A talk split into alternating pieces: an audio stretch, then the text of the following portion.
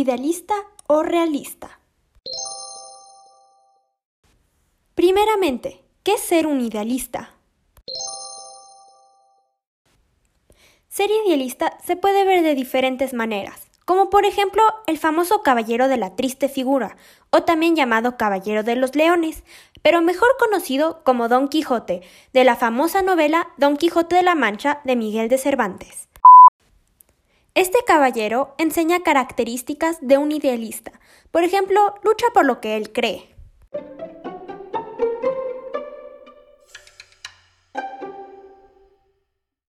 Esto se puede ver donde éste cree que es el mejor caballero, luchando así contra el caballero del bosque. O también piensa que es suficientemente valiente y es un muy buen caballero enfrentándose contra unos leones.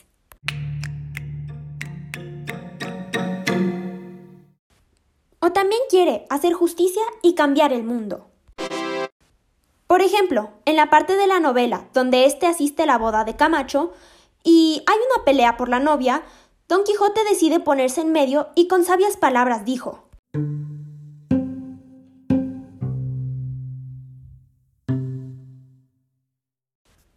El amor y la guerra eran una misma cosa. Todos pensaban que estaba mal lo que estaban haciendo, que estaban engañando a todos para casarse secretamente, pero Don Quijote pensó al revés. Él pensó que estaba bien lo que hacía. Con sus palabras dichas, dijo que el amor y la guerra eran lo mismo. Así que él dijo que no iba a parar lo que estaba sucediendo y pensaba que estaba haciendo justicia y que estaba cambiando el mundo. Pero sobre todo, una de las características más importantes es que él no se rinde siendo caballero andante. Aunque todos le digan que está loco, él no deja de ser lo que quiere. Esto se puede ver con el barbero y el cura.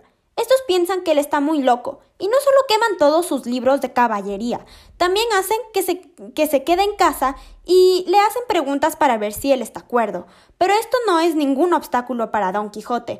Este, a pesar de que lo eh, vigilen y encierren, se escapa con su escudero para hacer lo que más le gusta. Finalmente, en pocas palabras se puede decir que idealista es luchar por lo que tú quieres, ser lo que eres y expresar tu opinión. Aunque los demás digan que estás loco o que no vas a lograrlo, ser idealista es cambiar el mundo.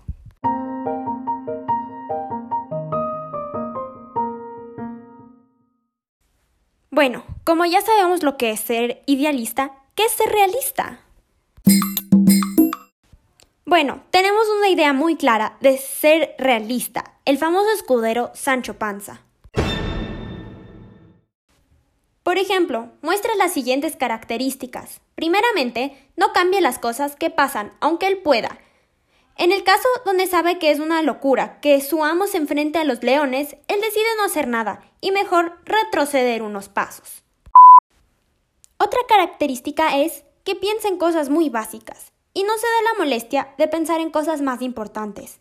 Por ejemplo, en la boda de Camacho, tiene la gran oportunidad de asistir a una fiesta elegante y sofisticada, pero lo único que piensa es en la comida.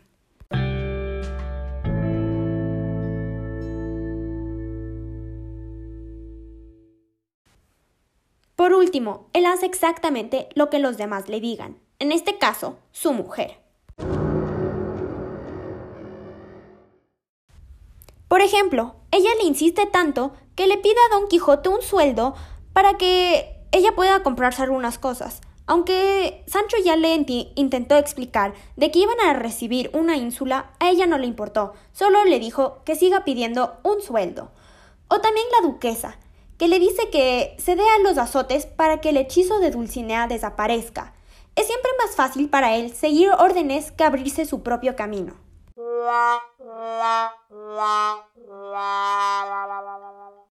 Entonces ser realista significa que te conformas con lo que pase, no quieres cambiar nada y sigues lo que los demás hacen y no tienes tus propias ideas o metas. Esto significa que ves el mundo como es y no te das la molestia en cambiarlo como un idealista. No solo estos personajes son idealistas o realistas. Por ejemplo, el mismo Barbero y el cura son realistas. Creen que Don Quijote es solamente un loco y es mejor cambiarlo a oírlo y aceptarlo. Creen que es una amenaza para la sociedad. Y pues creen que es mejor que lo oculten y todo lo que viene con él antes de que los demás se vuelvan locos.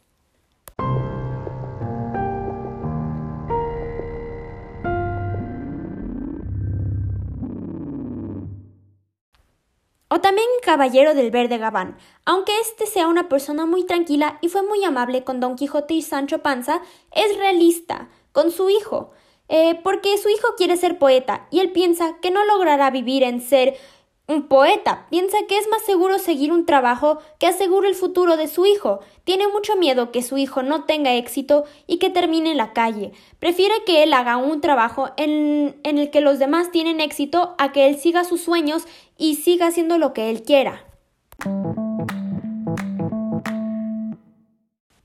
Por el otro lado tenemos a otro idealista, Basilio, este ingenioso muchacho nunca se rindió con el amor por su amada Quiteria. Aunque ella se iba a casar con Camacho, él hizo lo posible para que ella sea su esposa, y jamás se rindió y luchó por lo que él quería. Aunque él sabía que ellos se iban a casar, se ingenió todo para que todos pensaran que él iba a morir y se pudiera casar con su querida Quiteria. Así que al final logró lo que él se propuso y luchó por sus sueños.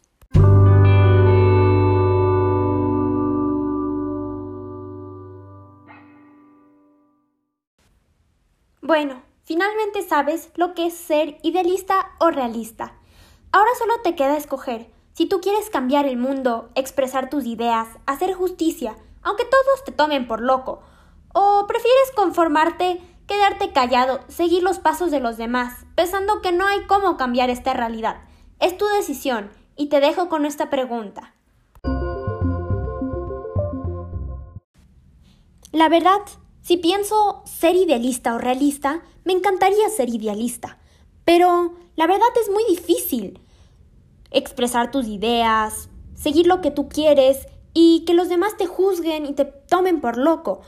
Pero está bien ser realista, porque al fin y al cabo, si lo pensamos, no habría idealistas si no hay realistas en este mundo.